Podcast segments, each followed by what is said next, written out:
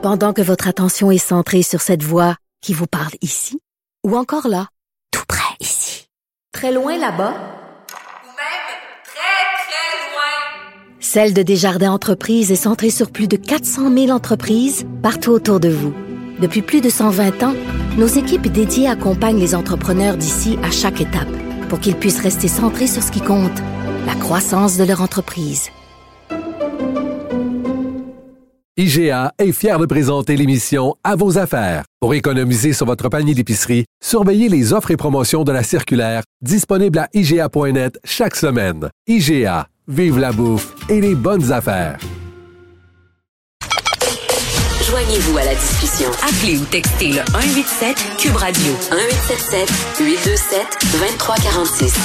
On va se parler de guerre et de désinformation, fausses nouvelles. Euh, On est avec Camille Alouin, qui est professeur adjoint au département de communication sociale et publique de l'UCAM. C'est un spécialiste de la désinformation. Monsieur Alouin, bonjour. Bonjour. Bon, premièrement, est-ce que je prononce bien votre nom? Oui, tout va bien, merci. Parfait. Euh, en tant que personne dont on effrème souvent le nom de famille, euh, je m'assure toujours de pas trop saccager ceux de mes invités. Euh, Dossier des informations, évidemment, euh, on en parle beaucoup avec tout ce qui se passe en Ukraine. Euh, c'est une guerre qu'on suit euh, avec nos téléphones intelligents, avec nos ordinateurs. C'est vraiment pas habituel dans l'histoire qu'on ait eu justement les moyens technologiques pour se faire. Euh, à quel point la désinformation et les fausses nouvelles prévalent-elles dans, dans la couverture de, de cette guerre-là par rapport aux médias traditionnels? Eh ben, c'est assez difficile en fait euh, de l'estimer. Tout d'abord parce que euh, il y a énormément d'informations de manière générale qui circulent et euh, il y a de l'information qui provient de médias, on va dire traditionnels occidentaux, de médias officiels russes, et puis il y a tout ce qu'on peut capter sur les médias sociaux numériques. Et là, ça va, on va dire fondamentalement dépendre des relations, des liens sociaux qu'on a déjà avec euh, certains profils et puis qui vont amener les algorithmes des plateformes qu'on utilise ou tout simplement les personnes que l'on suit à partager certaines informations. Et donc en fonction, Ouais. euh, on va dire, de la sensibilité euh, au niveau du conflit des personnes que vous allez suivre, auxquelles vous avez accès à certains contenus, vous risquez euh, Mm. d'obtenir plus de formes de désinformation, de rumeurs, Ouais. euh, C'est la question. C'est la question euh, de la Chambre d'écho, euh, Monsieur Alouin, mais j'irais plus loin que ça en disant que même au niveau des plateformes, par exemple, les contenus qui sont largement cliqués, euh, pour lesquels il y a beaucoup de réactions, euh, des likes, des, des, des emojis et tout ça, la, la plateforme va mettre en avant ces publications-là. Donc, elles roulent, elles roulent, elles roulent encore plus. On donne plus de gaz à ces contenus-là qui sont pas vérifiés.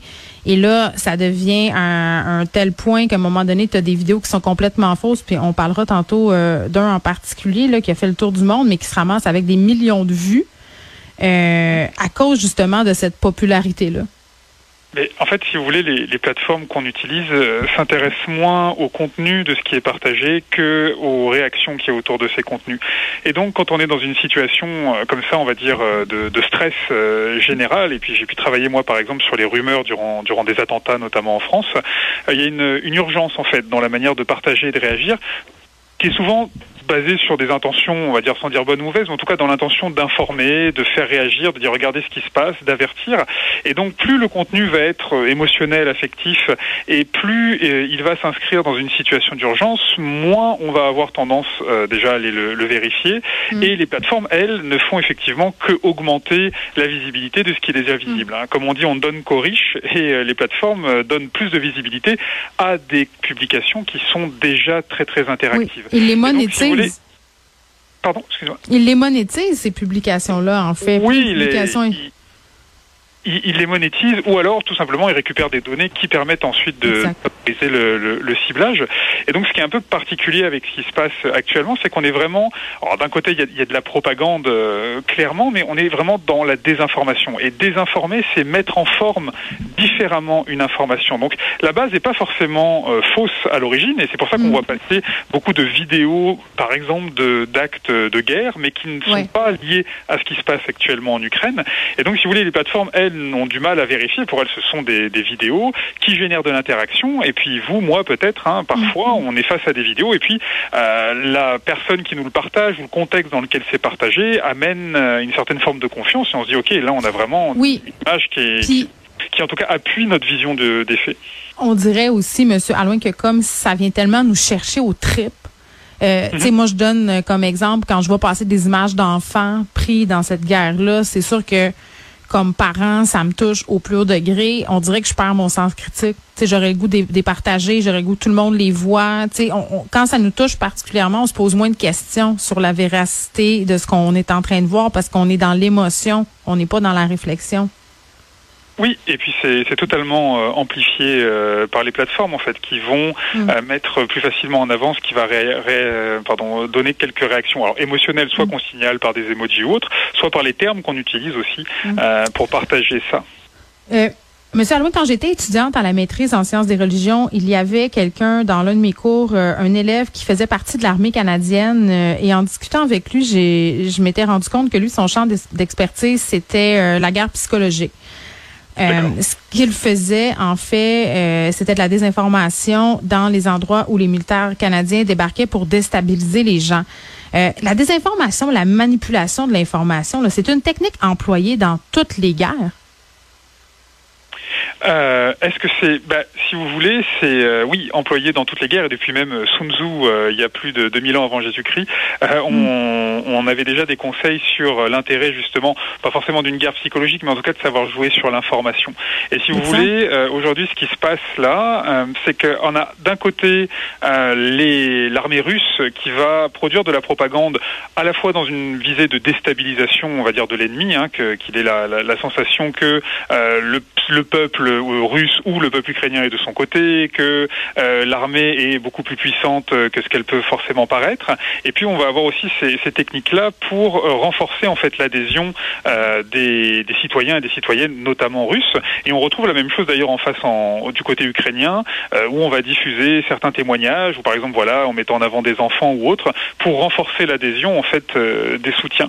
Et donc aujourd'hui, enfin depuis toujours, mais particulièrement avec les médias sociaux numériques, euh, toute Ouais. ces- cette guerre, on va dire informationnelle, euh, est de plus en plus centrale et amène donc à des ce qu'on appelle des, des cyberattaques pour justement euh, couper certains moyens d'information numérique et puis à euh, des techniques qui flirtent euh, soit avec la, enfin qui flirtent, qui vont vers la propagande clairement ou qui sont un moyen de, le, de enfin ou qui s'appuient sur de la désinformation, euh, notamment pour euh, encore une fois appuyer euh, le, le soutien et la mobilisation. des Oui, ben Vla- Vladimir Poutine euh, le recherche. euh, Ce soutien-là, évidemment, euh, les médias pro-russes euh, ont des consignes très strictes. J'entendais hier à Tout le monde en parle, les journalistes euh, de terrain, Marie-Ève Bédard, euh, et euh, l'autre, comment il s'appelle, Tamara, qui disait ah, euh, les mots guerre, les mots invasion, les mots agr- agression, on peut pas les utiliser en Russie si on couvre euh, ces conflits-là. Et Là, euh, fait intéressant, le groupe de Hackers Anonymous a revendiqué lundi une cyberattaque qui a paralysé plusieurs médias russes.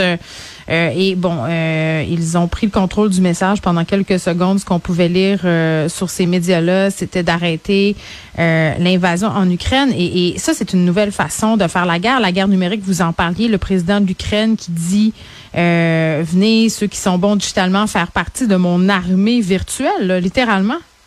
Oui, alors il faut savoir que l'Ukraine, enfin en Ukraine, il y a énormément d'entreprises du numérique qu'on peut utiliser. Alors peut-être pas aussi quotidiennement qu'un Facebook ou, qu'un Twitter, mais en, tout cas qui participent euh, à beaucoup de, de, de nos actions quotidiennes et notamment au travail. Et puis il y a une réserve de, on va dire, de, de développeurs informatiques ou de hackers aussi en, en Ukraine qui est, qui est considérable.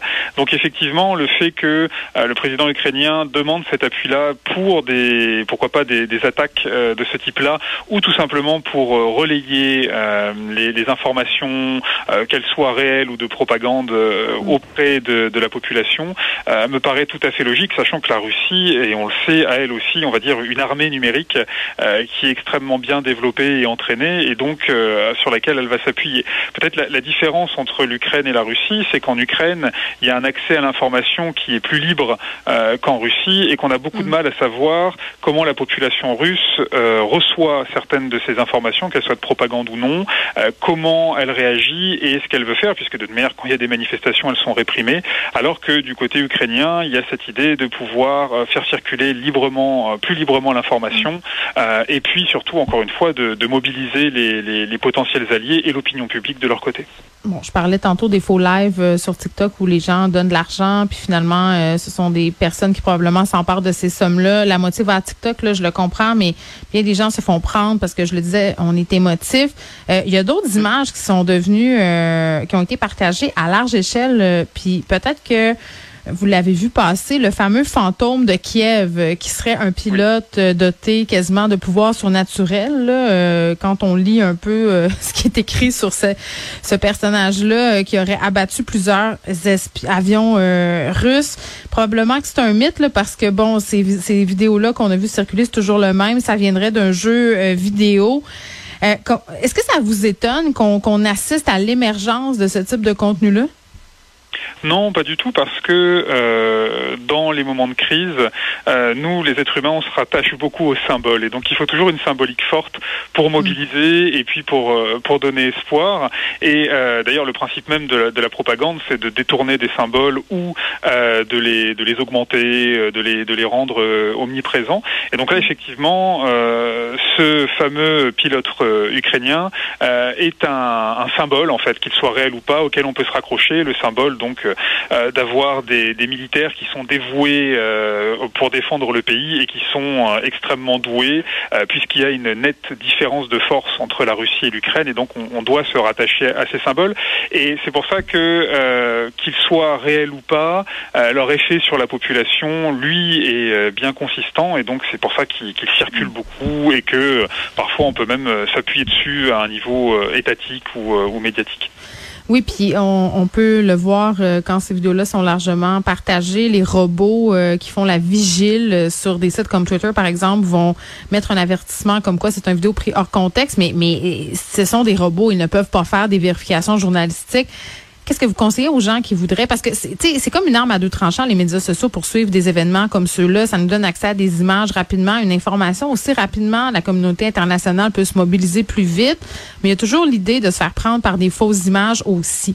Euh, qu'est-ce que vous mhm. conseillerez aux gens qui voudraient, euh, par exemple, s'assurer euh, de s'abreuver à des contenus légitimes, des nouvelles légitimes sur l'Ukraine et qui verraient passer des contenus sur les médias sociaux?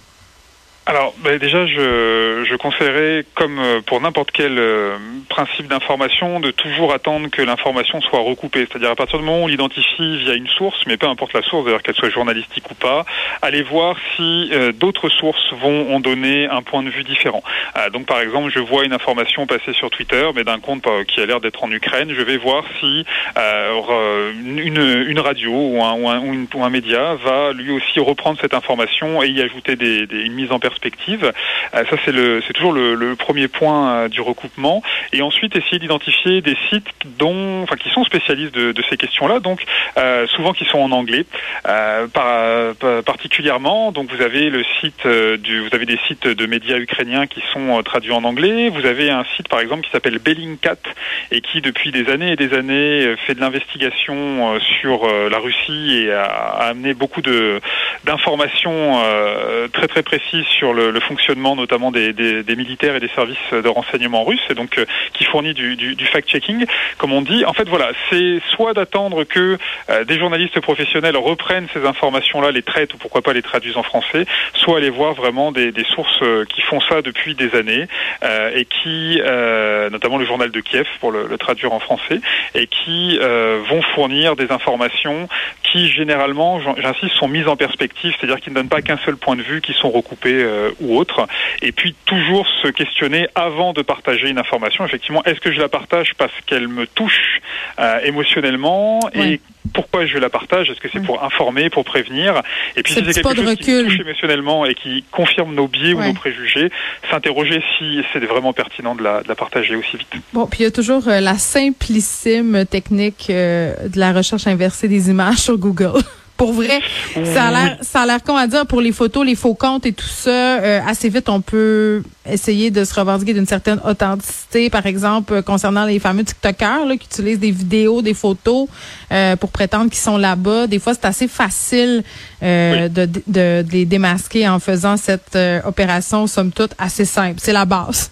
oui, avec cette problématique que la plupart des informations sont écrites en cyrillique et qu'en plus, il faut une forme de traduction, ce qui complique un peu aussi la, la, la chose.